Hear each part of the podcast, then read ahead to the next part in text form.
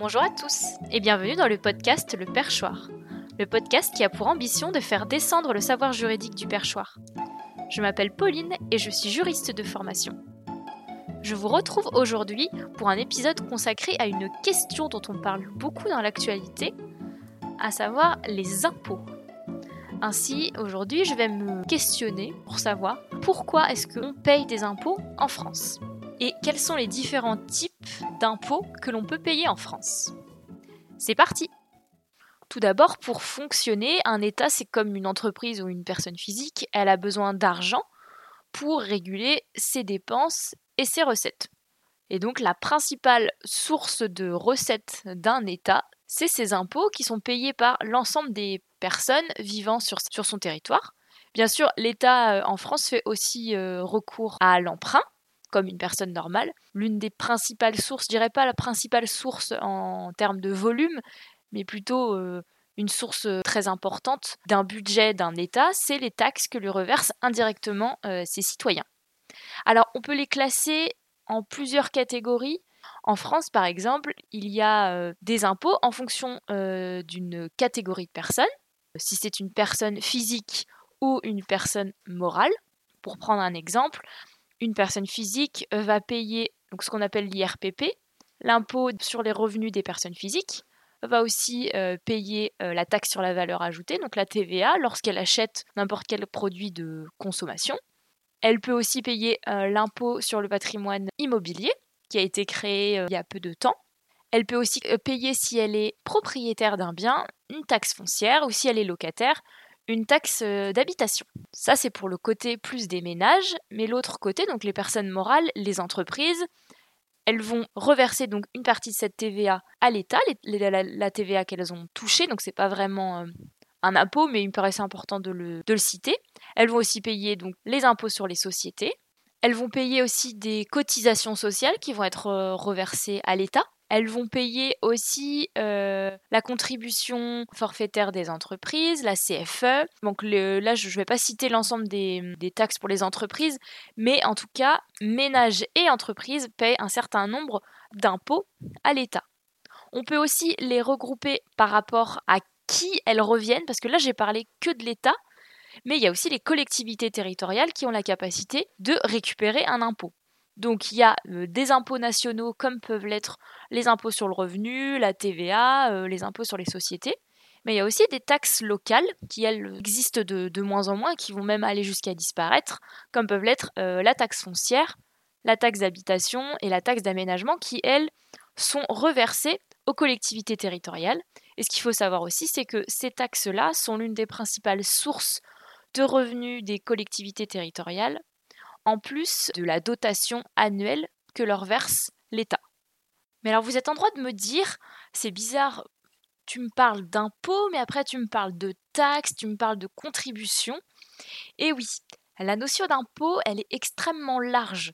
Elle regroupe plusieurs éléments que je vais vous définir juste après, comme par exemple des taxes, des contributions, des redevances et un impôt lui-même. En fait, l'impôt, c'est une notion assez large qui regroupe l'ensemble des sommes qui sont versées par des individus, donc personnes physiques ou personnes morales, à un État. Mais cet impôt-là, il y a plusieurs catégories d'impôts que je vais vous décrire maintenant. Alors, l'impôt qui est le plus connu, c'est effectivement ce qu'on appelle un impôt, qui est un prélèvement obligatoire qui est calculé en fonction de la richesse pour couvrir les dépenses publiques euh, au complet. Donc là, on retrouve euh, l'impôt sur le revenu, l'impôt sur les sociétés. Ensuite, on retrouve tout un ensemble de taxes qui est là aussi un prélèvement obligatoire, mais qui rémunère un service particulier et qui est payé par tous les contribuables qui représentent un pourcentage. Prendre pour exemple la TVA, qui est la taxe sur la valeur ajoutée, qui est un pourcentage du prix d'achat d'un produit. Donc par exemple, il y a des pourcentages en fonction des types euh, de produits qui sont vendus. Ensuite, on va retrouver la contribution. Alors la contribution, c'est quelque chose d'un peu plus rare, qui est une somme d'argent qui est payée par tous les contribuables aussi pour euh, participer aux charges publiques, mais pour des circonstances exceptionnelles.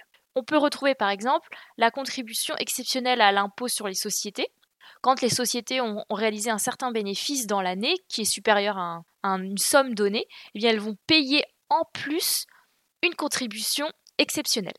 Alors, vous allez me dire, qu'en est-il de la contribution euh, pour l'audiovisuel? Alors, ce qu'il faut savoir dans tous ces impôts-là, c'est que parfois le nom ne correspond pas forcément à sa description.